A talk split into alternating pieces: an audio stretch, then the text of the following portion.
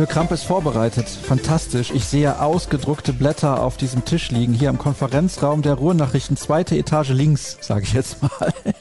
Was hast du denn da ausgedruckt? Was steht da drauf?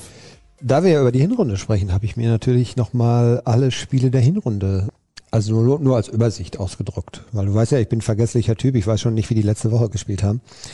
Von daher wird es schwierig mit dem, was im August oder September war. Und wenn du mich dann danach fragst, will ich ja nicht äh, mich bloßstellen lassen. Erstes Saisonspiel ist wie ausgegangen? Gegen wen? Eintracht Frankfurt auf jeden Fall, das ist ja logisch, weil das weiß ich, weil ja das erste Spiel Ah, wie blöd Jahr. von mir. Äh, Anfängerfehler, da kannst du mich nicht aufs Glatteis jagen. Äh, das war deutlich am Ende, 5-2. Und Pokal, erste Runde? Das weiß ich nicht mehr. Wien Wiesbaden, da war ich selber 3-0, glaube ich. Ist richtig. Ist richtig. Alle drei Tore Erling Haaland. Ja. Daniel Mahlen kam rein, hat noch einen Kam versemmelt. öfter mal vor in der Hinrunde, dass äh, Haaland das alles alleine gemacht hat. Herzlich willkommen in diesem Podcast übrigens. Danke, dir auch. Und auch allen, die draußen zuhören. Natürlich nach wie vor, also dieser zum letzten Mal, vielleicht nicht zum letzten Mal, mal gucken, was im neuen Jahr passiert. Gesponsert von der Adai-Quelle, dem Mineralwasser aus Dortmund. Von hier für euch. Das ist ja klar. Also hier steht tatsächlich eine Flasche auch auf dem Tisch. Ja, so muss es auch sein, ne?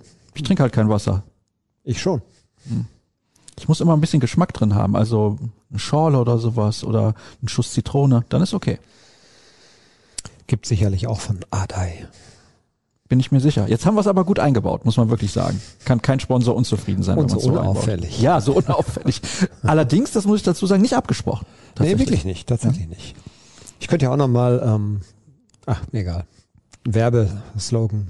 Hast du private Sponsoren? Im Augenblick noch nicht. Noch? Ich bin aber offen.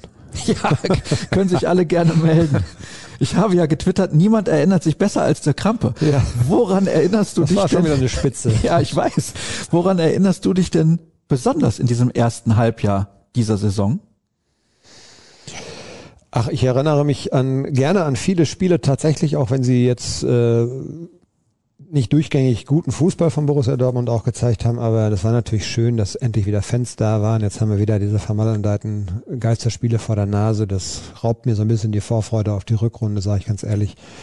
Und von daher, ich war wieder in Stadien, wo Leute waren, wo Stimmung war, wo es nicht so steril war und ähm, das war so ein bisschen das Gefühl nach Normalität oder von Normalität.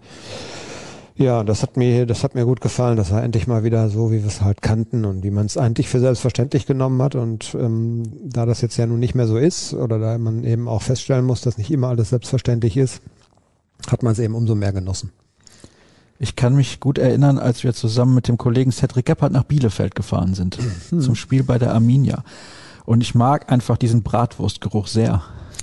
Genau, da geht's dir wie mir, dann hat man dann direkt äh, Fantasien vor den Augen und Speichelfluss.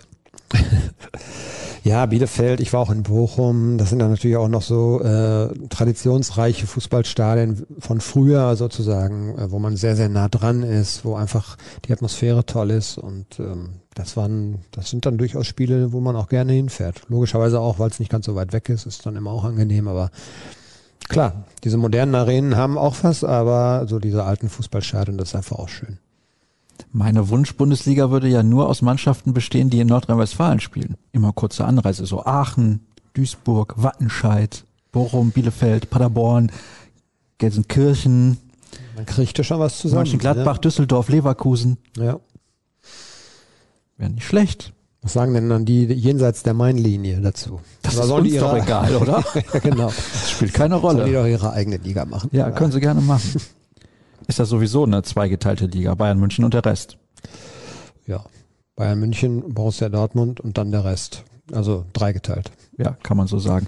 Aber einer von Bochum oder Bielefeld bleibt drin, ist doch super. Warum nicht beide? Das kann auch passieren. Also Fürth steigt ab, die sind einfach zu Ja, schlecht. Fürth würde ich jetzt schon da unten eingruppieren und ähm, ja, dann mal sehen. Also Stuttgart spürt jetzt so ein bisschen, dass eben letzte Saison viel durch den Lauf, den sie hatten, auch äh, gelungen ist und jetzt haben sie mehr Widerstände und müssen auch wirklich kämpfen. Ja, Augsburg ist für mich irgendwie auch so eine gesichtslose Mannschaft irgendwie, wo ich auch denke, Schön, dass du es sagst. ja, auf die Reise könnte ich auch, also ist eine schöne Stadt eigentlich sogar, ne, aber ja, der Verein und der Trainer, nicht so mein Fall. Verstehe. Ja gut, also haben wir uns entschieden, Augsburg steigt ab. Dazu steigt Fürth ab, gegen die wir nichts haben gegen Fürth, also ist alles in Ordnung. Aber die sind einfach zu schlecht. Also die beiden steigen ab und in der Relegation rettet sich dann Stuttgart doch. Ja. Können wir mitleben.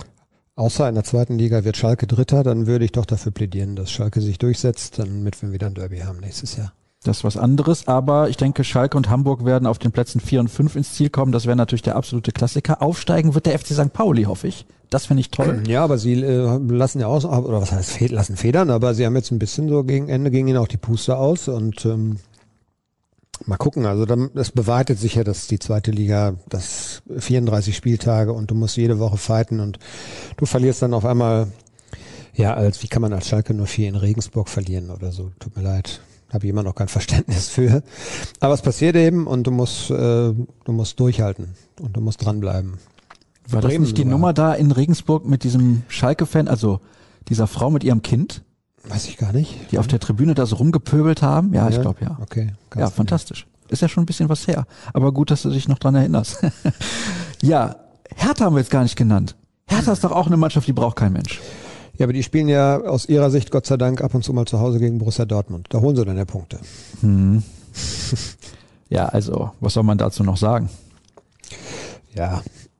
Ich habe äh, tatsächlich, ich war in der, wir haben ja eine Tipprunde, da machen jetzt 40 Leute, glaube ich, mit. Und ich habe keinen Punkt gemacht bei diesem Spiel, weil ich unentschieden getippt habe. Aber ich war der Einzige, der unentschieden getippt hat, weil ich schon sowas geahnt habe. Die anderen haben dann alle doch auf Dortmund gesetzt.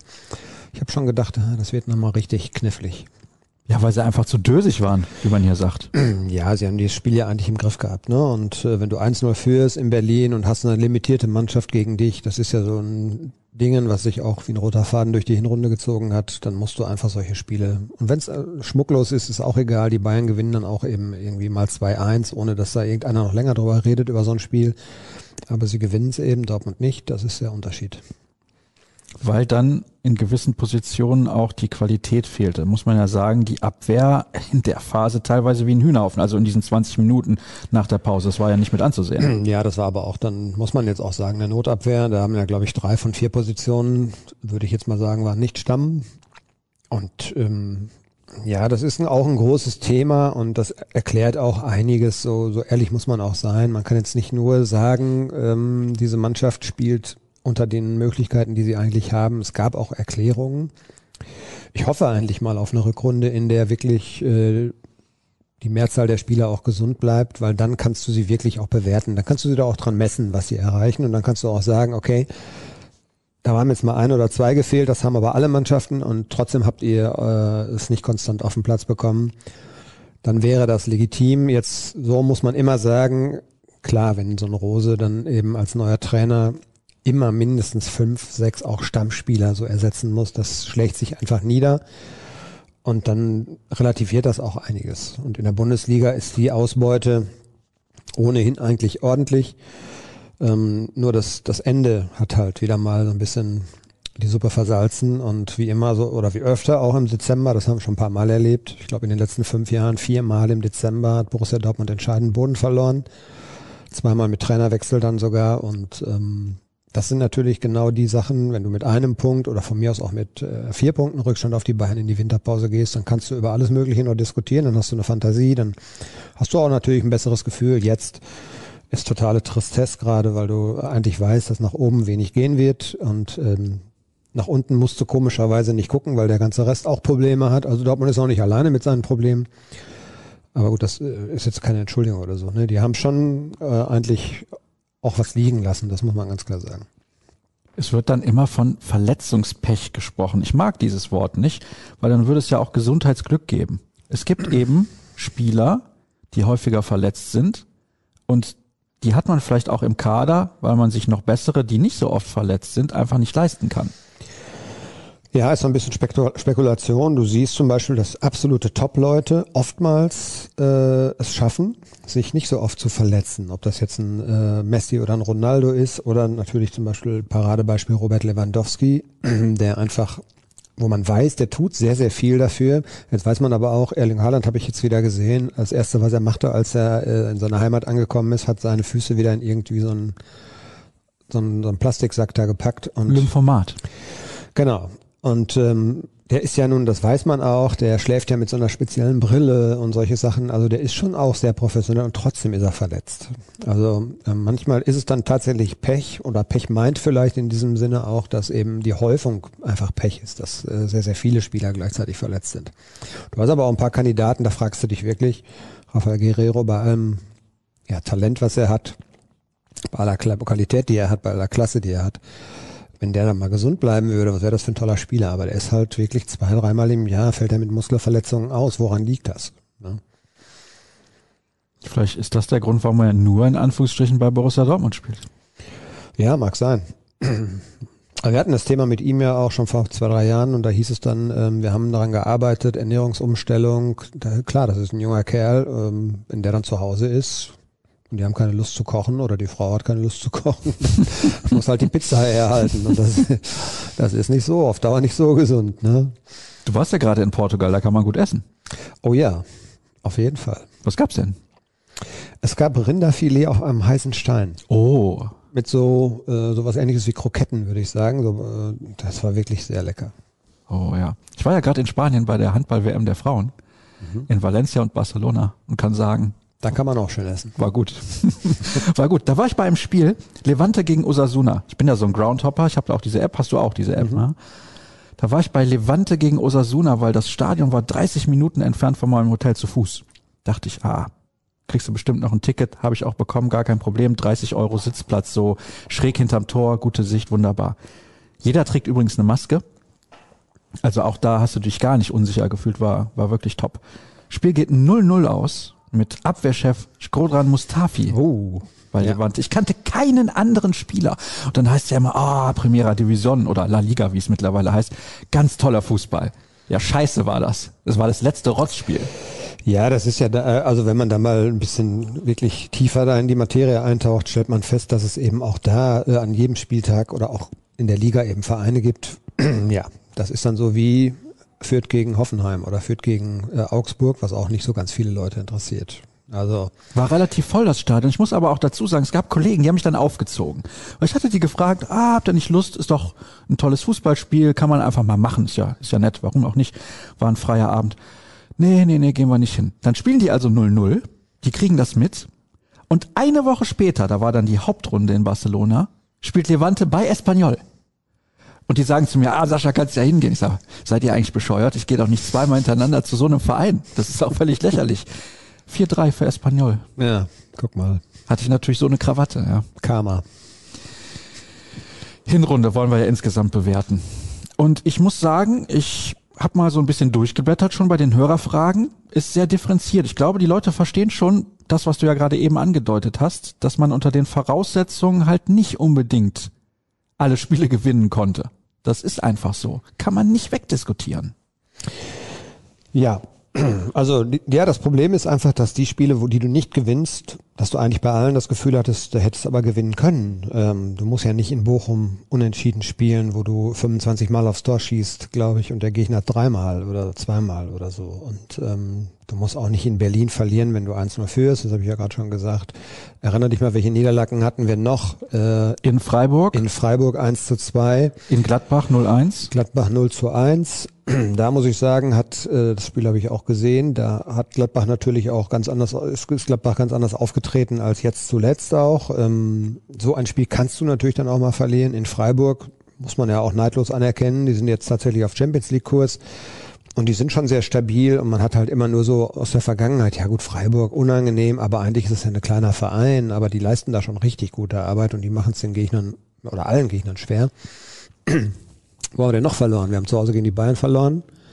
Genau, das war's. Und das war's schon. Fünf Niederlagen, ne? Fünf? Gefühlt war Bochum auch eine Niederlage, weil sie haushoch überlegen waren.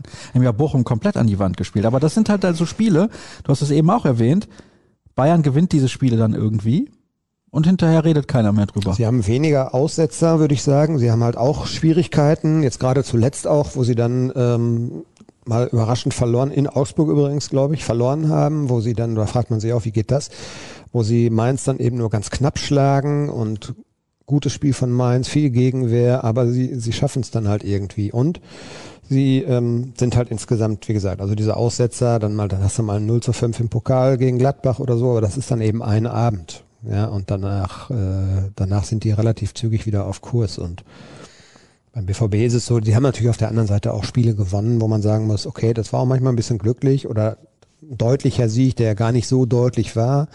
4-3 in Leverkusen zum Beispiel für mich eines der besten Spiele der Hinrunde.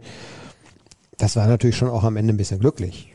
Ja, aber äh, es hält sich sowas, sowas hält sich ja auch dann oft die Waage, bloß in der Summe halt waren es zu viele Partien, wo man das Gefühl hatte, okay, heute haben wir was verschenkt. Wir können mit den Hörerfragen starten, die sich ja auch viel um die Hinrunde drehen und das Jahr 2021 insgesamt. Ganz ehrlich, schreibt Daniel, ich selbst habe anhand der seltsamen Rolle des Fußballs in seltsamen Jahren kaum Elan, mich über die Schwächen des BVB aufzuregen. Und ich kann verstehen, wenn die Lage an den Nerven zerrt. Haben wir vielleicht den falschen Zeitpunkt, um eine neue Ära zu beginnen? Also ich glaube schon, dass das jetzt eine einschneidende, eine einschneidende äh, Phase ist, die der Fußball allgemein durchmacht, weil die Frage ist, das hat man jetzt andeutungsweise schon äh, erleben müssen, als Zuschauerrückkehr dann wieder mehr möglich war, ähm, wird es den, wird es den Mannschaften leicht fallen, ihre Stadien wieder auszuverkaufen. Und ähm, was hat die Pandemie mit den Fans gemacht? Haben die, das ist ja eine Diskussion, die es schon länger gibt, haben die auch mal wirklich festgestellt, man kann den Samstagnachmittag auch anders verbringen. Das macht auch Spaß und ist vielleicht nicht ganz so teuer. Und ähm, wir haben es erlebt in den Spielen, wo du 15.000 zum Beispiel verkaufen durftest. Also jetzt hier zum Beispiel Heimspiel Besiktas, da hatte ich glaube ich nicht das Gefühl, dass 15.000 da waren, ähm, obwohl es ausverkauft war offiziell. Also das ist schon eine Phase jetzt, wo äh, nach der der Fußball sich wieder neu aufstellen muss und auch Fans wieder zurückgewinnen muss, glaube ich. Das kann man ganz deutlich so sagen, weil wenn das dann zusammentrifft mit so dem Gefühl, dass äh, der Kommerz natürlich Überhand nimmt, also es ist, ich würde das mal pure Verzweiflung auch teilweise nennen bei den Vereinen, weil sie müssen wirklich gucken, wo können wir überhaupt noch Einnahmen generieren, wenn wir es über die Zuschauer nicht machen können. Und ähm, dann hat man als Fan natürlich auch schnell das Gefühl, da wird man nur noch als, äh, wird man nur noch geschröpft und als willkommener Zahler dann gesehen. Ähm, da geht so ein bisschen was verloren an Identifikation, logischerweise, weil du komplett auf Distanz bist eine ganze Zeit. Das ist schon jetzt auch eine, eine Phase, die der Fußball durchmacht, die einschneidend ist und die vielleicht viel verändern wird für die Zukunft auch. Das muss man gucken. Und wenn was der, was der äh, Leser, glaube ich, dann meint, so von wegen äh, Neuausrichtung und Umstrukturierung, das, das geht natürlich einher. Das fällt nicht so leicht, wenn du nur ganz knappe Mittel hast. Also es gibt so intern, ja, würde ich jetzt mal sagen, das haben wir auch gehört, schon die Befürchtung, dass ähm, man viel, viel mehr Transferperioden als nur noch vielleicht die jetzt im Januar und die im Sommer dann brauchen wird, um dieser Mannschaft auch ein neues Gesicht zu verpassen, einfach weil man begrenzte Möglichkeiten nur hat. Guckst du weniger Fußball als vor der Pandemie? Mm, ja, doch schon. Also ich habe es jetzt zum Beispiel äh, am vergangenen Samstag, äh, Wochenende hatte ich frei und ähm, da war Dortmund ja das 18:30 Spiel und ähm, ich habe tatsächlich Bayern spielte Freitag schon, das habe ich gesehen und habe mir dann Samstagmittag gedacht, hm, ähm, guckst jetzt gleich Fußball und ich habe einen guten Freund, der oft vorbeikommt. Ähm, dann gibt's immer Kaffee und Kuchen, wenn ich dann mal gerade nicht arbeiten muss und ähm, dann haben wir eigentlich so am Telefon auch überlegt, äh, das macht jetzt vor halb sieben keinen Sinn, die Bundesliga anzuschauen. Also es waren sogar noch ein, zwei interessante Partien, vielleicht theoretisch, aber nee, dann habe ich nicht, ich habe was anderes gemacht. Gab es dann noch Kaffee und Kuchen für ihn um halb nee, sieben? Nee, dann gab's, äh, der konnte auch nicht kommen. Er hatte tatsächlich in seinem in seinem Haus, äh, in seinem Wohnhaus einen Corona-Fall und musste erstmal zum Test. Hm, verstehe. und wollte uns dann jetzt nicht irgendwie noch auch in Gefahr bringen. Ein komplett gebrauchter Tag also. Ja. Gucken wir mal, was wir noch so für Fragen haben. Ja, die eine haben wir mehr oder weniger schon beantwortet. Ich lese sie natürlich trotzdem sehr, sehr gerne vor. Mich würde euer Fazit zur Hinrunde sehr interessieren. Wie würdet ihr die Leistung bezüglich Punktausbeute, Spielqualität und Erreichen der Ziele bewerten? Ich persönlich sehe die Saison nicht so schlecht. Vor dem Hintergrund der vielen Ausfälle, wenig Zeit für richtiges Training und auch den Wegfall vieler Leistungsträger war es doch eine gute Hinrunde. Gegen den Ball gab es mehr Intensität und wenn auch das Spiel mit dem Ball verbessert werden kann, so ist es doch, wenn man die Punkte anschaut, okay verlaufen. Ja, können wir ja vielleicht mal durchgehen und das ist ja nun auch Konsens im Verein selbst und ich glaube, das unterscheidet sich jetzt nicht groß, unsere Einschätzung dazu. Ähm, ich finde Champions League logischerweise in so einer einfachen Gruppe, würde ich sagen, äh, relativ einfachen Gruppe ist das Ausscheiden natürlich schon sehr, sehr schmerzhaft und auch ein Makel, ganz klar. Ähm, Im Pokal hat man, ja, ist man zweimal nicht gefordert worden, da ist man also noch dabei und da ist ja vieles möglich, weil man, wenn man sieht, jetzt, dass die Bayern raus sind, dass auch andere Top-Vereine schon raus sind. Also da ähm, sollte schon das Ziel vielleicht auch sein, wieder nach Berlin zu kommen. Und die Liga mit 34 Punkten, ich glaube fünf mehr als in der vergangenen Saison. Da hat es allerdings auch einen Trainerwechsel gegeben im Winter, auch nicht ohne Grund. Ähm, ich glaube, man kann damit zufrieden sein, aber das Ende ist halt das, was so ein bisschen die Bewertung auch kaputt macht. Denn wenn du halt vor äh, anderthalb, zwei Wochen noch einen Punkt Rückstand auf die Bayern hast und hast jetzt, hast jetzt äh, neun, ist das ein bisschen viel. Aber das ist ordentlich und dieses Argument mit, äh, mit den Verletzungsproblemen, das muss man sicherlich auch in, in die Bewertung mit einfließen lassen. Grüße an die ganz klare Nummer eins der Podcast in diesem Jahr. Das freut uns natürlich sehr. Meine Frage, welche Schulnote würdet ihr dem BVB Ja geben und warum? Frohe Weihnachten und macht genauso weiter. Also wir sprechen jetzt hier nicht nur über die Hinrunde, sondern über das gesamte Jahr. Ja, da gab's ja dann äh, nach dem Trainerwechsel am Anfang auch so ein, hat auch ein bisschen geruckelt noch, das hat auch ein bisschen gedauert. Äh, man hat ja am Anfang gleich mit dem Spiel in Leipzig was, glaube ich, ein, doch durchaus ein Ausrufezeichen gesetzt, aber es gab eben auch Rückschläge und äh, das wissen wir alle. Nach dem nach den Heimniederlage gegen Frankfurt, glaube ich, damals war es, äh, hatte man die Champions League eigentlich abgeschrieben und dann gab's, glaube ich, acht Siege in Serie und den Pokalsieg. Also das gesamte Jahr, denke ich, ist schon sehr, sehr ordentlich. Man hat auch in der Champions League der vergangenen Saison ja erstmals wieder das Viertelfinale erreicht. Das finde ich ist auch in Ordnung und man hat sich ja gegen Man City damals durchaus auch gut verkauft. Das war jetzt nicht so klar, würde ich mal sagen. Da hat man leider auch durch dumme eigene Fehler ein bisschen mitgeholfen. Und ähm, ja, über die neue Saison haben wir jetzt gerade, oder die laufende Saison haben wir gerade schon ein bisschen gesprochen. Ich würde, ich würde das mal ähm, wenn man es auch wieder auf Wettbewerbe aufsplittet, sind wir natürlich im Pokal bei einer 2 plus bis 1. Ähm, in der Champions League, ja, sind wir leider nur bei einer 3 minus vielleicht, weil die, die neue Saison oder die laufende Saison spielt natürlich in die Bewertung sehr stark mit rein.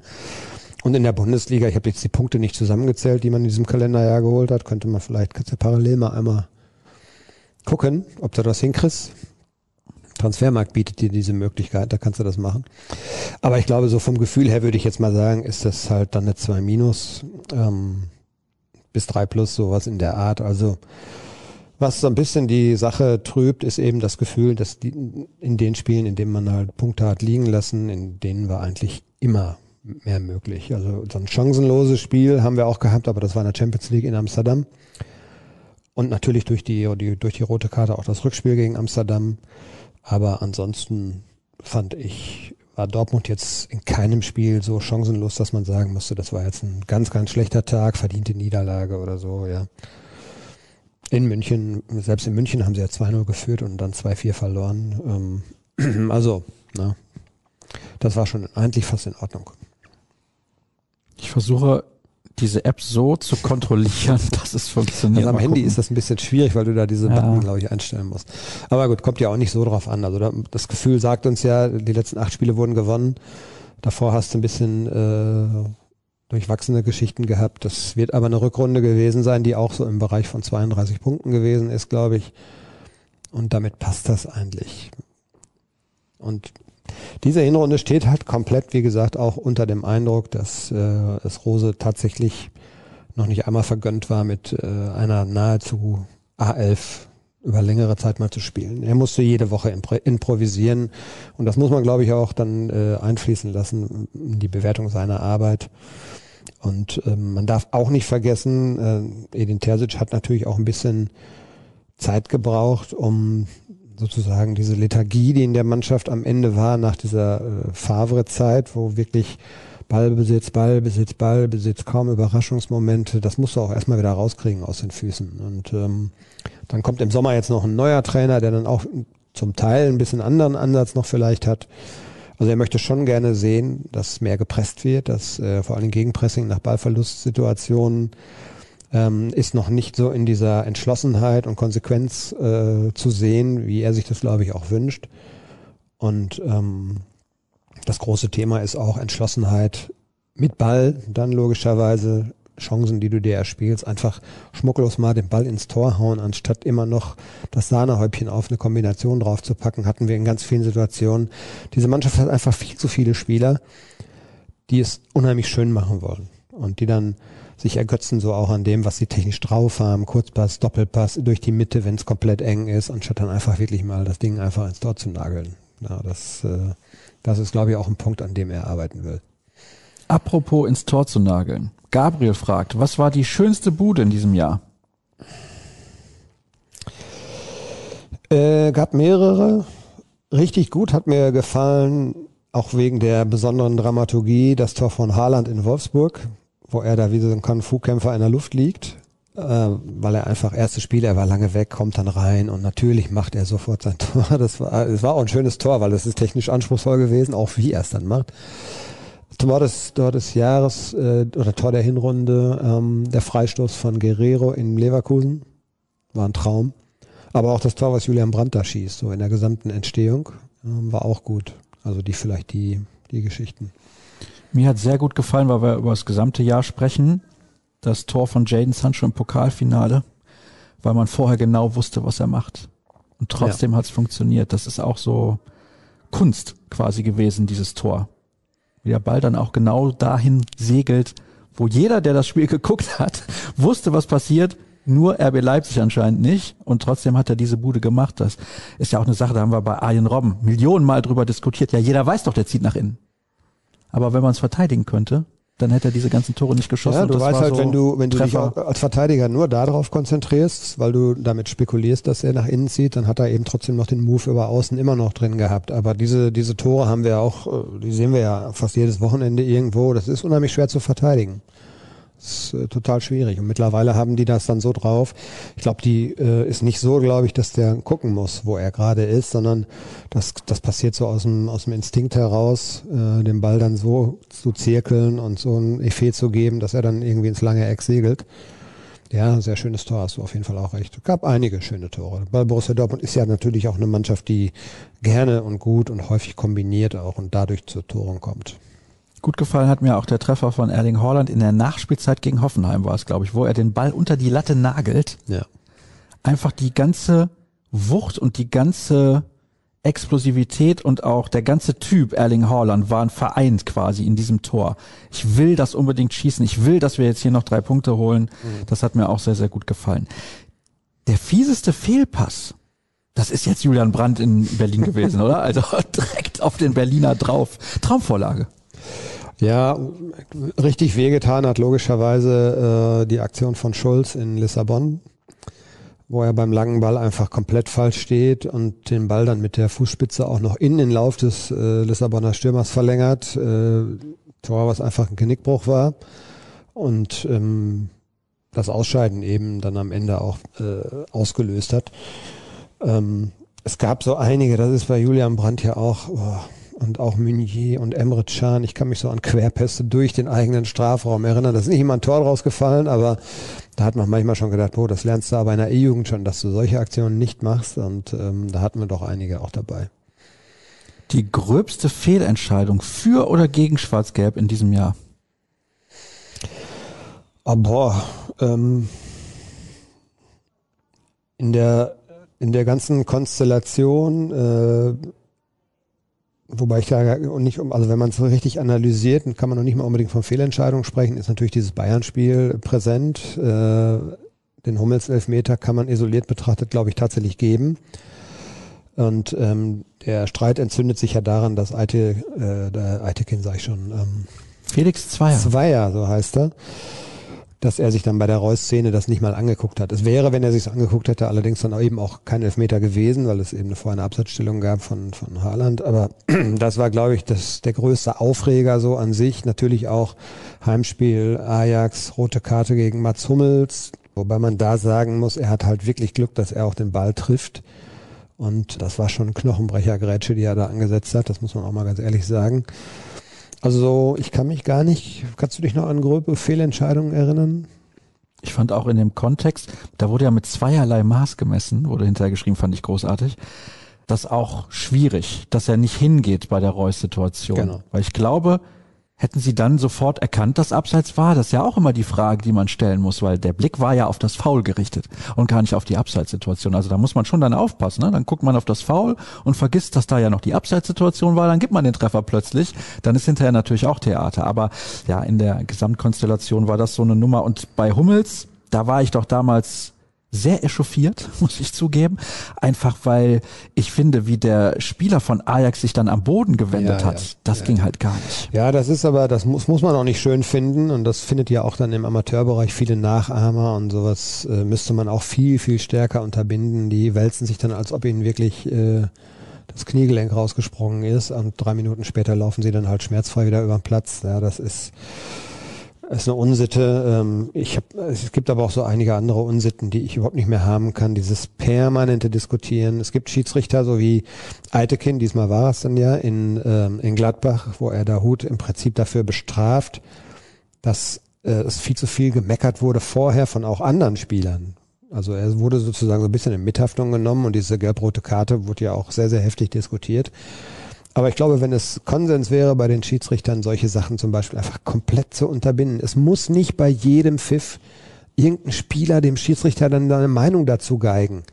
Er wird seine Entscheidung sowieso nicht ändern. Völlige Unsitte, finde ich. Aber jetzt ein ganz anderes Thema. Ich reg mich dann gerade jetzt darüber mal auf. Gerne. äh, nee, und ähm, klar, dieses, dieses äh, sterbenden Schwan spielen, das haben wir auch schon seit 20 Jahren im Fußball oder noch länger im Fußball und das ist natürlich schon ist auch ein bisschen schwierig, weil es in der Emotionalität und das Publikum ist dann in dem Moment aufgebracht und dann führt das natürlich auch dazu, dass ein Schiedsrichter eben so eine Entscheidung trifft und ähm, ja, der wird sich dann wahrscheinlich vielleicht auch gedacht, dann eine Minute später, okay, jetzt kann er auf einmal wieder da rumlaufen. Ne? Aber die Grätsche an sich war schon heftig von, von Hummels. Hat er Glück, dass er einen Ball spielt auch. Ja, verstehe ich. Das Timing war natürlich eine absolute Katastrophe. Aber das ist ja auch die Spielweise von Mats Hummels. Er ist halt langsamer geworden und das ist das Problem. Hallo ihr Lieben, danke für die starke Arbeit, die ihr abliefert. Wie ist eure Zufriedenheit mit der Entwicklung des Podcasts? Verratet ihr, wie viel Zuhörer ihr habt oder bleibt das intern? Hm, dein Thema.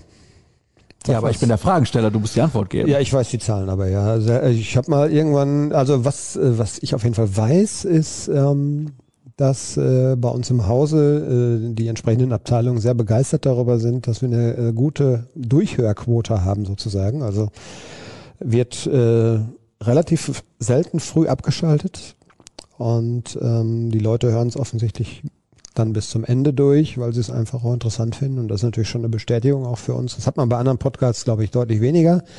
Da ist man sehr zufrieden mit und ich glaube, die Userzahl, vielleicht kannst du da was zu sagen? Kann Oder ich natürlich. Hörerzahl die liegt so bei 6000, würde ich sagen. Ja, und das ist auch sehr gut, ne? Würde ich auch behaupten, ja. Das ist absolut in gibt, Ordnung. Da gibt es ja bestimmt ein Ranking in Deutsch. Also gibt es äh, Sportpodcasts, Rankings. Wo liegen wir da? Oh, das weiß ich gar nicht. Wir waren aber gerade zu Beginn, weil wir ja angefangen haben vor vielen anderen Podcasts. Also ist ja jetzt seit Mitte 2016 der Fall, dass wir hier einmal pro Woche über Borussia Dortmund sprechen. Manchmal war es sogar häufiger, aber in der Regel einmal pro Woche. Also da waren wir regelmäßig in den Top Ten, zum Beispiel bei iTunes. Auch teilweise auf Platz eins.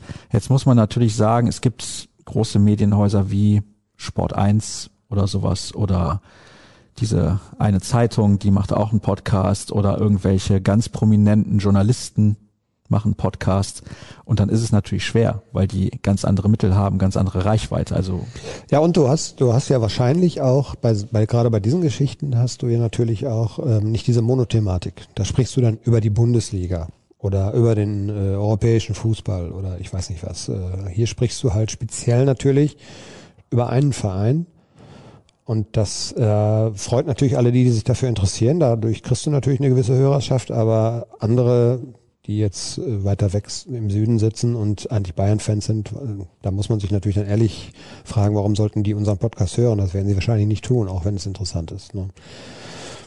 Das ist dann Segen und Fluch sozusagen zugleich. Äh, manchmal auch ein kleines Hemmnis vielleicht, um eine breitere Schicht ähm, zu erreichen. Aber ich weiß nicht, ob wir da irgendwie mal was verändern sollten. Aber wir sind doch auch offen für Anregungen. Also gerne, ne? Da würde ich jetzt mal einfach so raushauen. Schreibt uns doch oder was, was ihr gerne verändern möchtet. Ich glaube, wenn die Hörerzahlen so stabil sind, dann wollen die gar nicht, dass irgendwie groß was verändert wird. Also ist zumindest so mein Gefühl. Aber Vielleicht liegen wir auch falsch. Dirk hat's gesagt. Ihr könnt uns sehr, sehr gerne schreiben. Wir kriegen aber tatsächlich auch regelmäßig Lob. Von daher, so beschissen kann es ja gar nicht sein. Ja, das hast du ja ausgelöst, weil sonst wird die Frage gar nicht mehr vorgelesen. Nein, nein, nein, nein. Das ist ja, das ist ja mittlerweile, das habe ich ja wieder abgeschafft sozusagen. Ja, das hat aber noch nicht alle erreicht. Nein, aber jetzt ist natürlich auch Jahresende und viele wünschen auch frohe Weihnachten. Also vielen Dank dafür natürlich, wünschen wir auch. Aber dazu ja noch später mehr am Ende der Sendung. Ja, was haben wir denn hier noch? Im Jahresrückblick sind doch der Rechtsverteidiger und die Innenverteidigung samt Tempodefizit beim BVB Problempositionen ohne ordentliche Backups. Warum geht man nicht auf den ablösefreien Süle? Er vereint Tempo und kann Innenverteidiger und Rechtsverteidiger spielen. Verdient sieben Millionen Euro. Sollte doch möglich sein, wenn man Birkis Gehalt freisetzen kann, oder?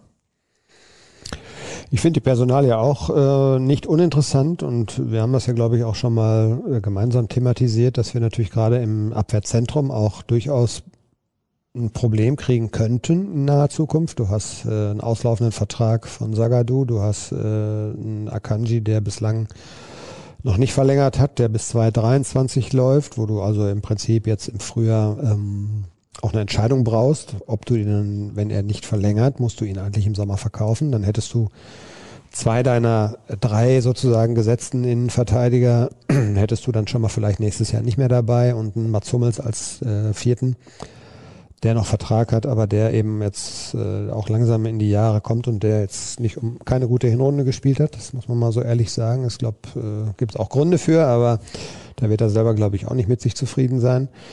Und von daher hast du auf jeden Fall in der Innenverteidigung Bedarf. Ich äh, fürchte, dass äh, Söhle aber eher, glaube ich, ein Thema für England werden könnte, weil er da auch vom Stil ganz gut hinpasst natürlich und ja, das ist immer das Problem, dass dann bei solchen Spielern, wo du dann weißt als Verein, da sparen wir uns ja mindestens mal 30 Millionen Euro an Ablöse, weil der Vertrag läuft aus, dass du eben natürlich auch dann entsprechendes Gehalt bieten kannst und da kommen wir in Deutschland einfach nicht äh, an diese Summen heran, die Bayern zahlen kann äh, und Bayern als einziger Verein zahlen kann aus Deutschland, ansonsten aber auch nur Engländer. Ne?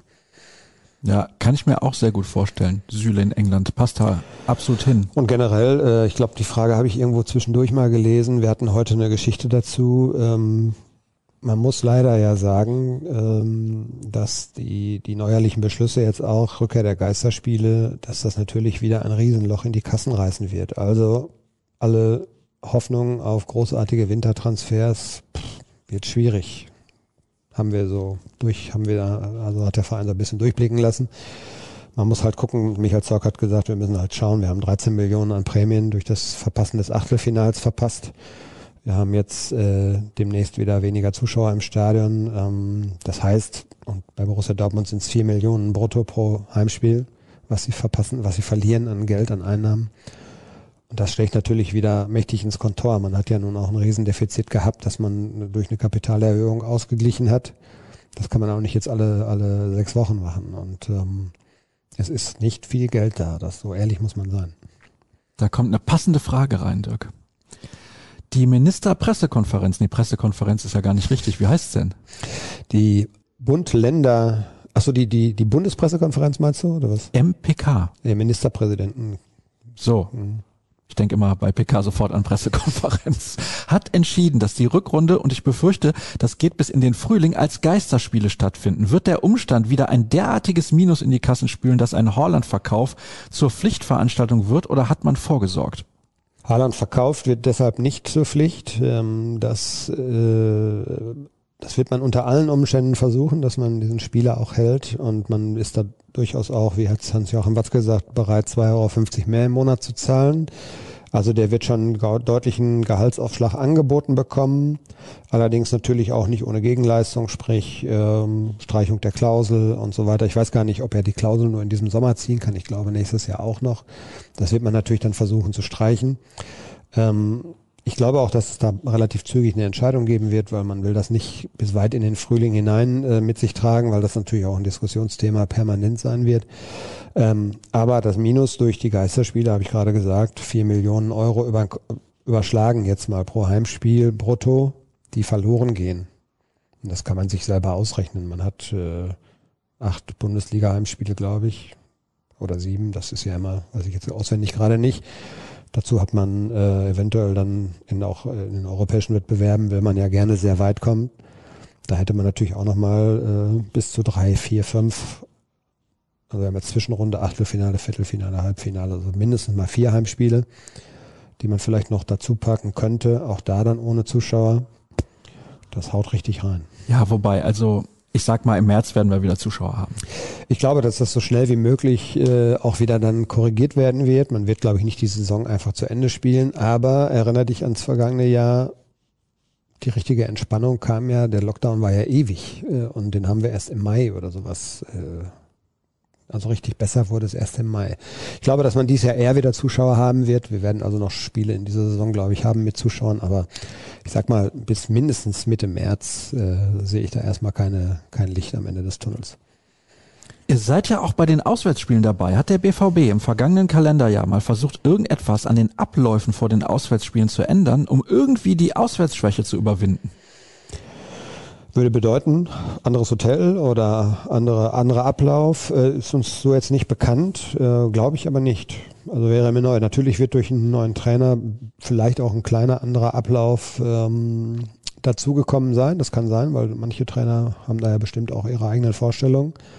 Aber es ist eigentlich das Übliche, dass man eben am Vorabend anreist ähm, und dann morgens meistens so eine Art Anschwitzen, wie man das nennt, macht. Äh, so eine Art Aktivierung sozusagen, damit äh, die Jungs schon mal so ein bisschen das Frühstück aus den Beinen kriegen auch. Und ähm, ansonsten weiß ich aber, das muss ich ehrlich sagen, weiß ich jetzt nicht, ob es äh, sich da groß was verändert hat. Also ich glaube, die Hotels sind im Prinzip identisch. Ähm, und äh, wie es so rund um den Ablauf an einem Spieltag aussieht, das ist auch ein gut gehütetes Geheimnis.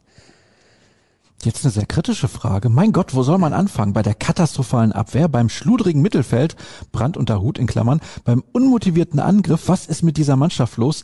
Wie sehen die dringenden Verstärkungen im Winter aus? Gibt keine.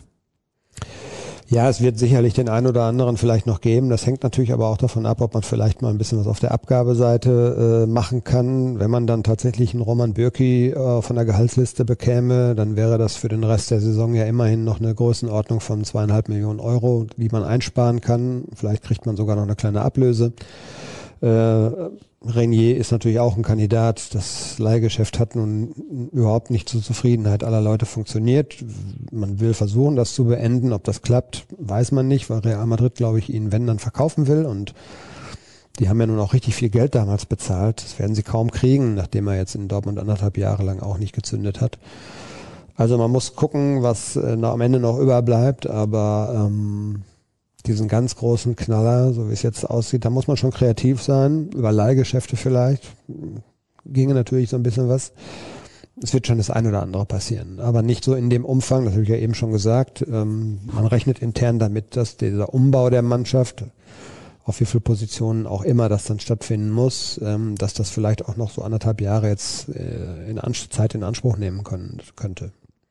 Was ist denn da zum Beispiel mit Ziyech von Chelsea und Zakaria von Gladbach? Äh, Zakaria von Gladbach, wenn er jetzt im Winter kommen sollte, müsste man eine Ablöse bezahlen. Ähm, das wäre aus meiner Sicht nur dann ein Thema, wenn sich jemand findet, der Axel Witzel im Winter verpflichten möchte.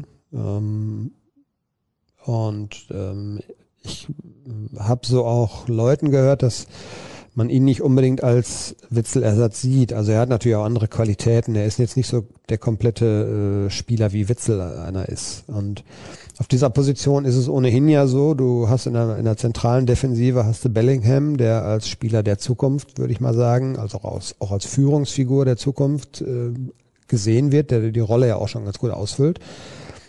Man möchte aber, glaube ich, trotzdem noch jemanden haben, der gerade, der Erfahrung hat, der eben gerade auch junge Spieler führen kann und vom Axel Witzel ist ein relativ ruhiger und bescheidener und zurückhaltender Spieler, der vielleicht auch mal ein bisschen lauter ist und der diesen Führungsanspruch oder diese, diese Aufgabe, einfach auch junge Spieler zu leiten, anzuleiten, der das vielleicht ein bisschen äh, extrovertierter wahrnimmt, als es vielleicht ein Witzel tut. Also so einen sucht man, glaube ich. Ich weiß nicht, ob Zakaria so ein Spieler wäre, das glaube ich eigentlich nicht.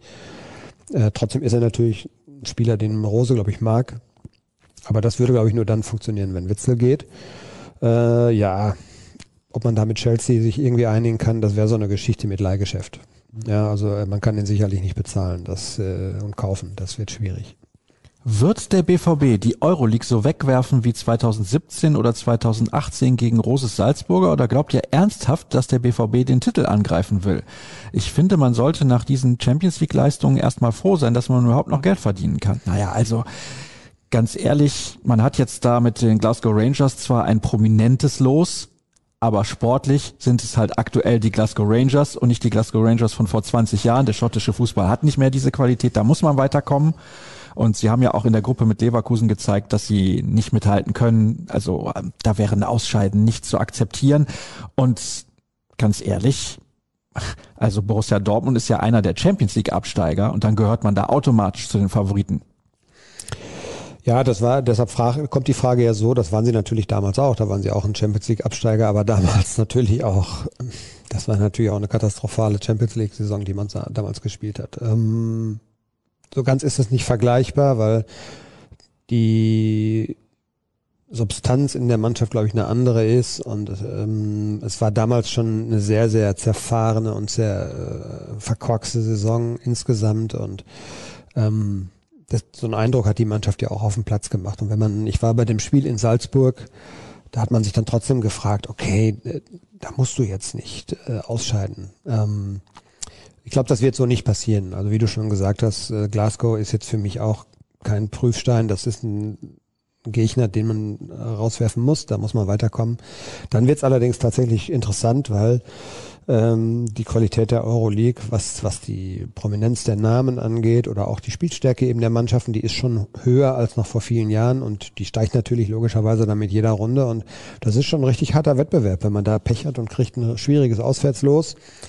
Ähm, ja, dann kann es im Achtelfinale auch schon mal vorbei sein. Also jetzt einfach mal so zu sagen, okay, wir sind jetzt ausgeschieden, jetzt dafür gewinnen wir die Euroleague, wird so nicht funktionieren. Aber es ist nichtsdestotrotz möglich, wenn die Mannschaft diesen Wettbewerb einfach annimmt. Äh, und dafür wird es vor allem wichtig sein, dass dann so ein Erling Haaland ein anderes Gesicht zeigt, als jetzt auch von seiner, von seiner Gestik und Mimik, wie es in, in Berlin der Fall war. Da war schon sehr viel Frust irgendwie auch bei, bei ihm. Ich hoffe, er kann sich jetzt mal erholen und kann diesen Wettbewerb dann auch für sich entdecken sozusagen. Ne? Wer sind für euch die Flop 3 des BVB im Kalenderjahr 2021? Ach boah. Ja, man kommt an Nico Schulz einfach nicht vorbei. Das, äh, auch wenn mir das persönlich irgendwie leid tut, weil ich kann mich daran erinnern, das habe ich auch schon ein paar Mal erzählt, dass man diesen Transfer eigentlich ganz gut fand damals. Äh, und ähm, ich habe jetzt schon gehört, dass äh, natürlich auch man intern weiß, äh, dass das eine, ja, also bei Borussia Dortmund ohnehin, aber auch so aus seiner Ecke, dass äh, es natürlich schon irgendwie auch unerklärlich ist, warum das überhaupt nicht funktioniert. Ähm, der war damals Nationalspieler und galt wirklich so als der kommende Linksverteidiger der, der Nationalmannschaft. Und, äh, Jetzt ist er der gehende Linksverteidiger, aber auch nicht mehr der Nationalmannschaft. Ja, also er ist ja immer noch schnell, aber Flops 2 und 3? Äh, Renier. Mhm. Komm, kommt man auch nicht dran vorbei. Ähm, ich habe noch einen, mit dem du nicht rechnest. Ich habe auch einen, den ich, äh, mit dem vielleicht die wenigsten re rechnen. Yusufa Mokoko. Ja, äh, ja, den würde ich aber mal rausnehmen, weil der. Äh, ich weiß, das ist ein bisschen unfair. Er hat ja, wenn er gespielt hat, auch ordentlich gespielt. Mhm. Er ist halt leider immer verletzt. Es tut mir ja. sehr leid für den Jungen. Ja, es ist jetzt auch sein zweites Jahr und er hat das erste Jahr ja mit sehr viel Euphorie dann sozusagen bestritten und hatte dann äh, in, der, in der Schlussphase ja diese schwere Verletzung, die ihn super lange beschäftigt hat und jetzt kommt er einfach nicht in Tritt. Das von daher kann man natürlich schon sagen, Flop, äh, aber der Junge ist 16 oder gerade 17 geworden. Ähm, ja, finde ich, da müssen wir noch ein bisschen Welpenschutz. Ist in Ordnung, kann ich akzeptieren. Ich hätte Mats Hummels. Ja weil äh, er natürlich ja, natürlich sieht man, dass er äh, ein bisschen an Tempo verliert, äh, aber er ist natürlich meilenweit von der Stabilität entfernt insgesamt, die er ansonsten immer gebracht hat. Und ich glaube, wenn er diese Form hätte, wenn er äh, einfach, ich glaube, dass er, dass er ewig lange darunter zu leiden hatte, bis eigentlich jetzt zum Schluss, dass ihm in wichtigen ersten Phase der Saison, dass ihm da, dass ihm da Einheiten fehlten, dass er da Probleme hatte mit seiner Patellasehne und dass das auch ein Thema ist, was, was zwar jetzt nicht mehr so häufig thematisiert wird, aber immer noch ihm begleitet. Die EM zu spielen, haben viele drüber diskutiert. Marco Reus hat es gelassen mhm. und wir sehen, Marco Reus wirkt fit wie nie. Das mhm. ist tatsächlich so. Mats Hummels ist völlig platt. Ja, Ja, und ich sage deshalb, ist Flop ist jetzt vielleicht natürlich auch ein sehr harter Begriff, aber Flop immer gemessen an, die, an der Leistungsfähigkeit, die Mats Hummels immer noch hat, die er trotz seiner bekannten Problematik, äh, er wird älter, er wird langsamer und ähm, äh, die, die, er hat trotzdem sehr viel Qualität und könnte, glaube ich, äh, ein herausragender Innenverteidiger sein. Er war es in der Hinrunde leider nicht. Und wenn man sich das mal vorstellt, mit Akanji auf diesem Niveau und mit einem Hummels, in der, seiner noch möglichen Bestform, da hätte vielleicht auch einiges anders ausgesehen. Von daher hätte ich jetzt Hummels genommen. Okay, dann schauen wir nochmal, was wir haben. Eine letzte Frage, ne, eine vorletzte. Es wurde berichtet, Watzke, Kehl, Zorg, Sammer und Terzic haben sich getroffen, um die Hinrunde zu besprechen. Wisst ihr, was dabei rumgekommen ist? Leider wurden wir nicht informiert. Nee, das wären wir natürlich nicht, aber das war gestern soweit wir wissen, äh, also am Dienstag. Und ähm, ich habe es eben angerissen. Tenor, was können wir machen, wo der Geldbeutel relativ leer ist? Also ich glaube, man äh, hat jetzt am Wochenende natürlich auch schon in äh, diversen Äußerungen auch rausgehört, dass man ähm, natürlich äh, akzeptieren muss, dass äh, es Widrigkeiten gab, aber dass man trotzdem natürlich mit dem Verlauf so gerade der, der, des Endes der Hinrunde eben nicht zufrieden sein kann. Und ähm, die spannende Frage ist wirklich, welche Konsequenzen kann man daraus ziehen? Wo können wir, äh, an welchen Schrauben können wir drehen? Und Sebastian Kehl hat uns noch gesagt, dass er natürlich auch darauf setzt, dass der Trainer jetzt in der Rückrunde mal häufiger Personal zur Verfügung hat, äh, was zum Stammspielerkreis zählt und auch dann mal über eine längere Dauer und dass man dann vielleicht auch auf diesem, in diesem Punkt schon deutlich noch einen Schritt nach vorne gehen kann.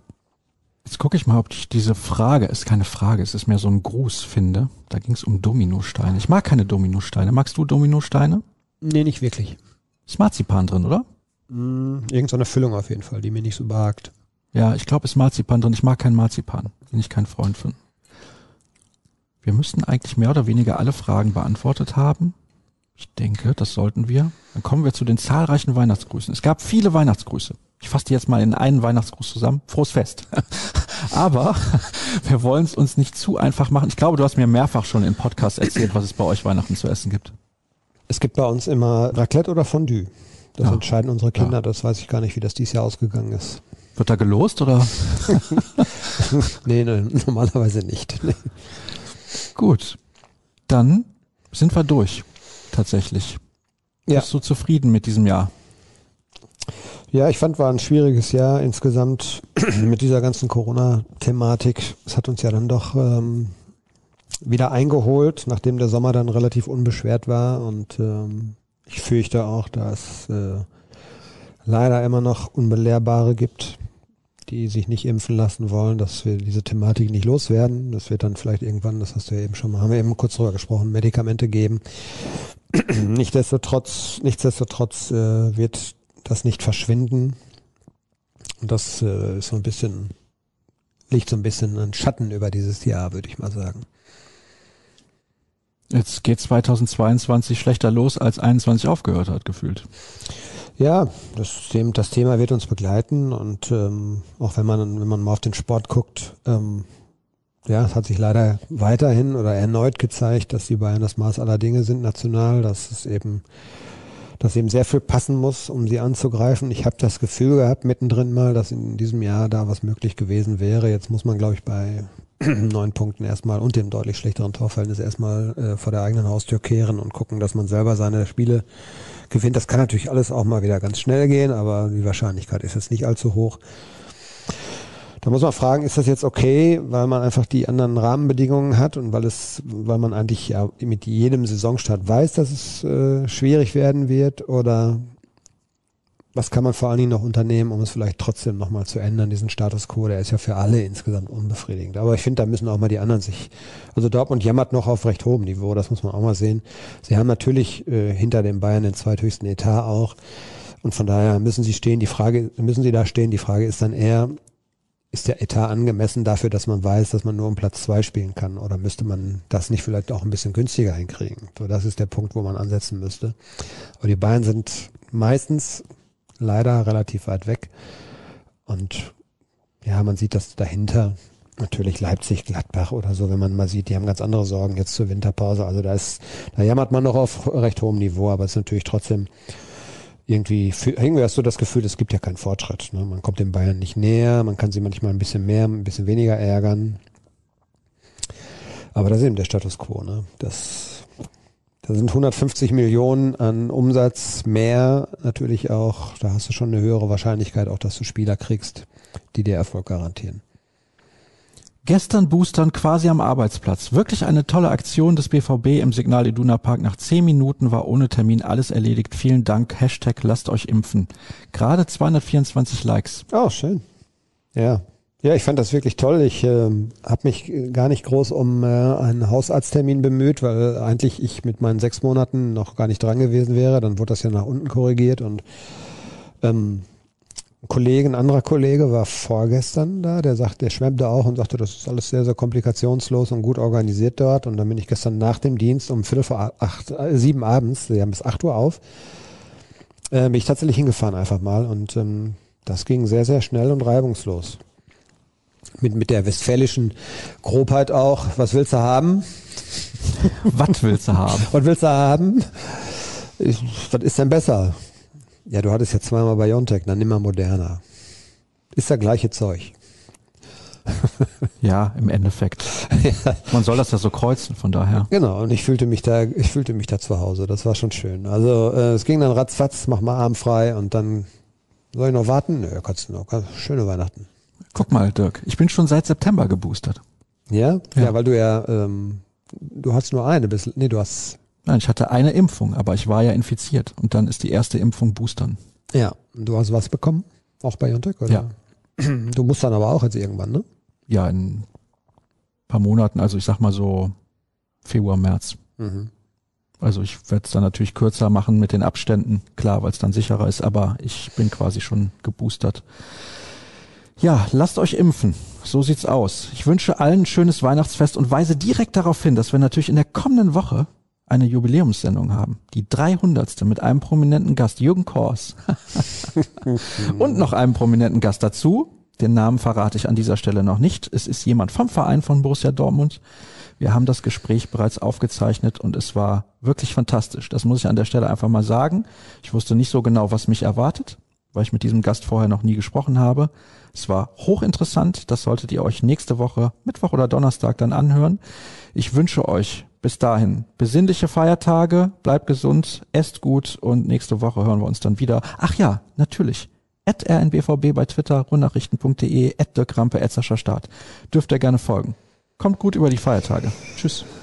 Von mir natürlich auch, ne? Ganz schnell noch eben. Schöne Feiertage. Auch danke für euer Interesse und euren ständigen Support sozusagen und eure Unterstützung für uns. Freut uns sehr und macht auch Spaß. Tschüss zusammen. Tschüss zusammen.